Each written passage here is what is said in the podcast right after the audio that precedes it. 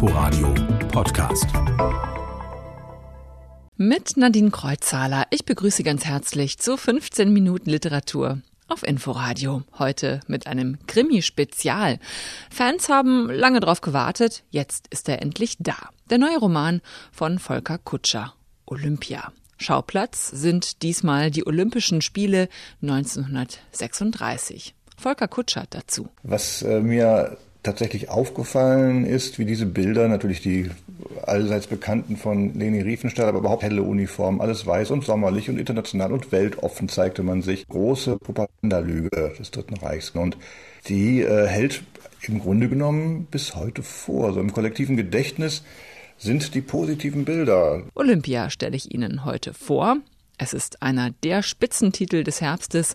Das kann Christian Koch von der Krimibuchhandlung Hammett in Berlin-Kreuzberg bestätigen. Für viele ist das ein Ereignis. Also ich habe gestern noch eine Polizistin in Uniform hier im Laden gehabt, die mit Begeisterung morgens um fünf am Schaufenster vorbeigegangen ist auf ihrer Tour, die ist ja Kontaktbereichsbeamtin, hat den neuen Kutscher gesehen und die war um Punkt zehn hier und hat den für ihren Lebensgefährten gekauft und das war eine Freude für den ganzen Tag. Freude kommt ganz bestimmt auch nachher auf in Quergelesen mit den Lesetipps von Christian Koch.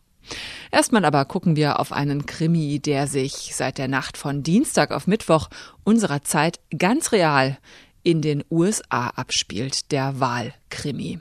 Was sagen Schriftsteller und Schriftstellerinnen dazu?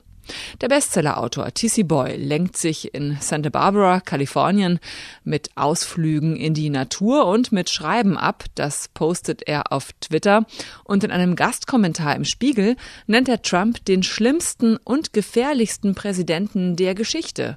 Und egal wer neuer Präsident ist, die Demokratie sei längst beschädigt. Trump beabsichtigt, unsere Demokratie zu zerstören.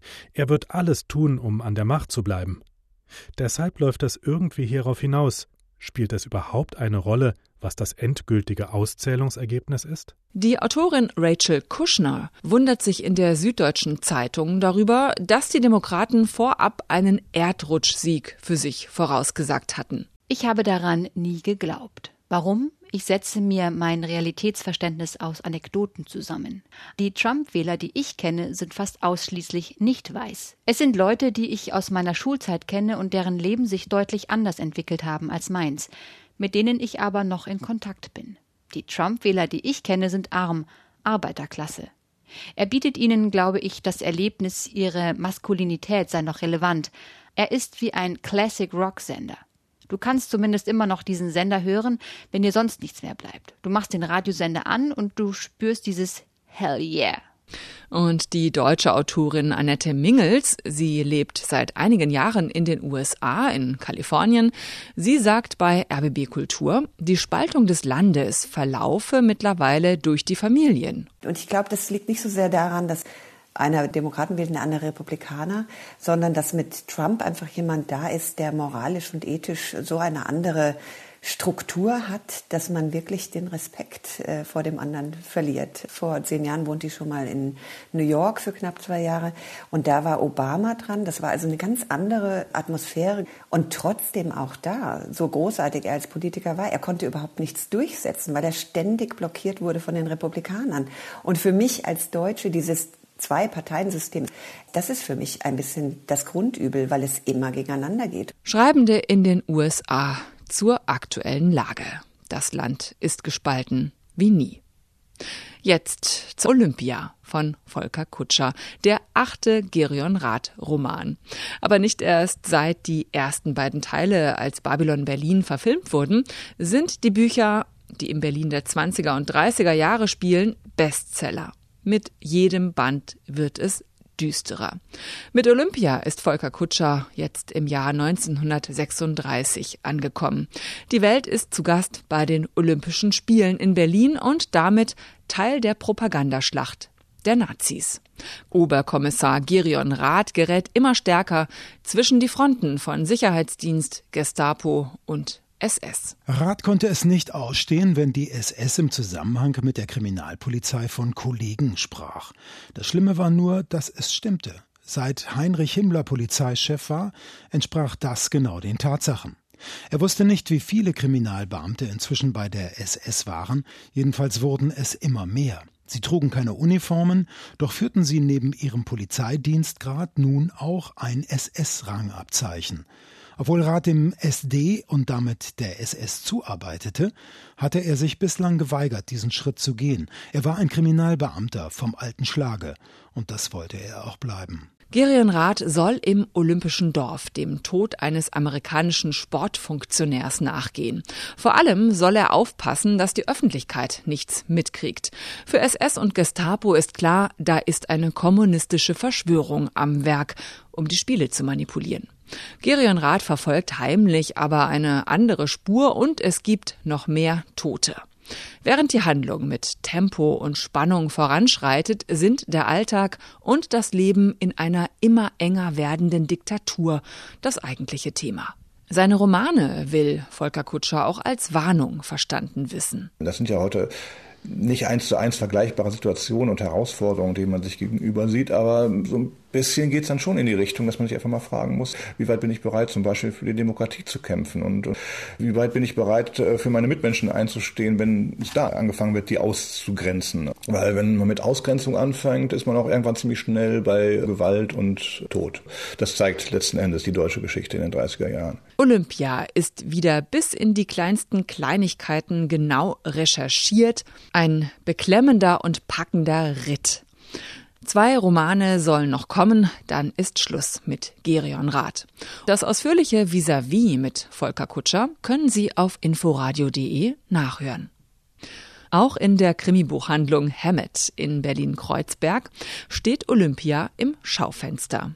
Ich habe Inhaber Christian Koch dort besucht, mir von ihm noch mehr Krimitipps geholt und mich mit ihm auch über das Lesen in der Pandemie unterhalten und darüber, welches Buch er persönlich schon sehnlichst erwartet. Das ist der brandneue Krimi von Wolfgang Schorlau, Kreuzberg Blues wo es um die Machenschaften der richtig, richtig großen Immobiliengesellschaften, das sind schon keine Firmen mehr, äh, geht. Große Teile des Buches, so habe ich gehört, sollen auch in Neukölln spielen. Da ich dort wohne, bin ich sehr gespannt. Herbst ist ja sowieso immer Lesezeit und auch Krimi-Zeit. Wir sind ja jetzt gerade in einem Teil-Lockdown wieder im November. Merken Sie denn, dass die Leute jetzt wieder mehr Bücher kaufen oder ist da eigentlich kein Unterschied? Für mich ist es schon festzustellen, dass ein größeres Interesse da ist. Es wird auch mehr gekauft. Aber wie Sie schon erwähnt haben, es ist ja auch Herbst. Was mich persönlich sehr freut, ist, dass in dieser ja ein bisschen besonderen Zeit. Ich darf nur vier Kunden, Kunden gleichzeitig haben. Sowas wie Stöbern entfällt ein bisschen, dass aber der Wunsch nach Beratung äh, sehr viel größer ist. Also viele sagen zum Beispiel mit so einem leicht verschämten Augenaufschlag, ich würde eigentlich was Schönes, Wohltuendes, Warmherziges lesen. Und ich finde es großartig, wenn man das so ausdrücken kann. Das macht mir im Moment diebischen Spaß. Sie sind ja gerade erst äh, im letzten Jahr aus einer großen Krise, haben Sie es herausgeschafft. Sie hatten ja eine riesige Baustelle vor der Tür, das hat Ihrem Laden zu schaffen gemacht. Und jetzt dann in diesem Jahr das Coronavirus. Was hat das mit Ihrem Laden gemacht? Also da bin ich, bin ich sehr gerne ehrlich. Für mich ist das bis heute teilweise surreal weil vor ziemlich genau einem Jahr war das Hammond kurz vor der Schließung. Und dann haben wir uns November, Dezember, Januar, Februar begonnen, da rauszuziehen. Dann kam März mit dem ersten Lockdown, mit Corona. Und ich war natürlich, wie viele, ich war ängstlich, wie wird das? Habe aber schnell gemerkt, durch die Besonderheit Berlin, kleine mittelständische Buchhandlungen durften ja von Anfang an ohne einen Tag Pause aufhaben dass der Kundenstrom im Hammett eher einen kleinen Tick größer wurde und was mich als ich muss ja leider auch Zahlenmensch sein, bis heute sehr ermutigt und beruhigt ist, ist sehr gleichmäßig. Also ich habe nicht plötzlich einen Peak gehabt, sondern es sind sehr gleichmäßige Monate seit Beginn Corona. Das ist in dieser ganzen schwierigen Zeit tatsächlich auch schön. Sie haben zwei Bücher extra für dieses Interview ausgesucht, die Sie gern vorstellen möchten. Eins kommt von Maria Lazar Leben verboten. Was ist das für ein Buch? Das ist selbst für mich mit vielen, vielen Jahren und Jahrzehnten Erfahrung im äh, Krimi-Buchhandel wirklich ein ganz besonderes Kleinod. Eine österreichische Autorin hat in Wien gelebt.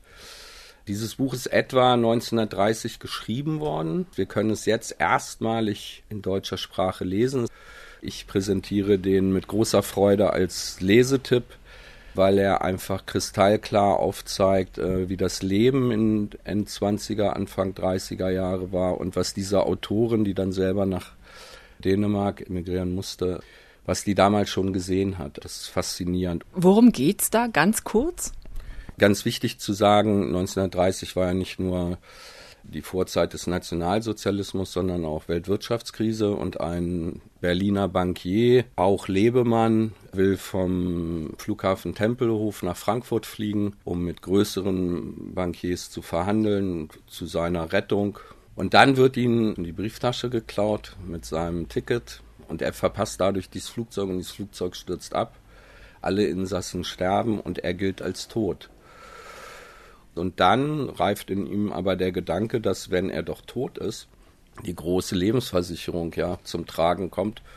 Am Anfang hat das ganz leichte, lockere Züge, aber dann wird es eben auch ein sehr, sehr ernster Roman. Das klingt sehr spannend und könnte man ja auch hervorragend als Ergänzung zu Volker Kutschers äh, Gerion Rath Roman lesen. Absolut. Es ist eben der Blick aus dieser Zeit auf die Zeit. Maria Lazar, Leben verboten. Dann haben wir noch mal etwas ganz anderes. Ein Thriller aus den USA, Lauren Wilkinson, American Spy. Ein Debütroman einer jungen schwarzen Amerikanerin. Genau das ist auch ihre Protagonistin, die sich durchbeißt, die so ein bisschen äh, an das Gute glaubt. Die Polizistin wird jedenfalls wird sie dann ein Detail ihrer Vergangenheit betreffend von einem amerikanischen Geheimdienst angeworben. Und da wechselt das Buch die Zeitebene, geht in Mitte der 80er Jahre, also noch Zeiten des Kalten Krieges. Und da hat sich für mich nochmal ein Buch im Buch aufgetan. Mitte der 80er wurde das Land Obervolta zu äh, Burkina Faso. Ein sehr charismatischer neuer Präsident wurde nach vier Jahren ermordet. Und ich habe durch diesen Roman plus Nachlesen ganz viel gelernt und deswegen auch ist dieses Buch für mich ein Highlight des Jahres. Und es hat den besten Anfangssatz aus diesem Jahr, den ein Thriller haben kann. Den möchten wir jetzt natürlich hören. Ich öffnete den Safe unter meinem Schreibtisch, schnappte mir meine alte Dienstwaffe und schlich lautlos und elegant zur Schlafzimmertür bis ich auf einen Legostein trat und den Rest des Weges humpeln musste. Die äh, Protagonistin ist eben auch Mutter und ich finde diese Verbindung, eine ernste Szene dadurch crashen zu lassen, dass sie auf einen Legostein tritt, finde ich an der Grenze der Großartigkeit. Christian Koch von der Hammett Krimi Buchhandlung in Berlin-Kreuzberg. Alle Büchertipps finden Sie auch auf inforadio.de und da können Sie auch die ganze Sendung nochmal nachhören. Das geht natürlich auch überall da, wo es Podcasts gibt, zum Beispiel über die App der ARD Audiothek. Zum Schluss noch ein Tipp. Kennen Sie eigentlich den Krimisalon in der Berliner Bruno Lösche Bibliothek schon? Das ist schon was Einzigartiges in der Berliner Bibliothekslandschaft. Wir haben ungefähr 6000 Titel, auch Hörbücher, auch 800 DVDs. So Katrin Rosemann von der Stadtbibliothek Berlin-Mitte. Der Krimisalon ist ein großer Raum in der Bibliothek. Hier gibt's Klassiker, Regionalkrimis, schwul-lesbische Krimis und vieles mehr. Im Moment nur zum Ausleihen. Das Stöbern im Krimisalon, dazu ist man ja im Normalfall eingeladen, ist natürlich in Corona-Zeiten nicht wirklich angesagt. Wer hingeht, kann sich auch die aktuelle Verlagsausstellung angucken vom noch jungen Polar Verlag in der Stadtbibliothek. Da präsentieren Verlage abwechselnd acht Wochen lang ihr Krimi-Programm. Ja, gucken Sie doch mal vorbei. Die Bruno Lösche Bibliothek finden Sie in Berlin in der Perleberger Straße 33. Das war quergelesen. Und als letzten Satz gibt's heute den ersten aus 16.07.41 von Doug Sulstadt. Dieses Mal werde ich fliegen. Nächste Woche dann mehr darüber. Ich bin Nadine Kreuzsaler und wünsche Ihnen einen schönen Sonntag. Tschüss. Inforadio Podcast.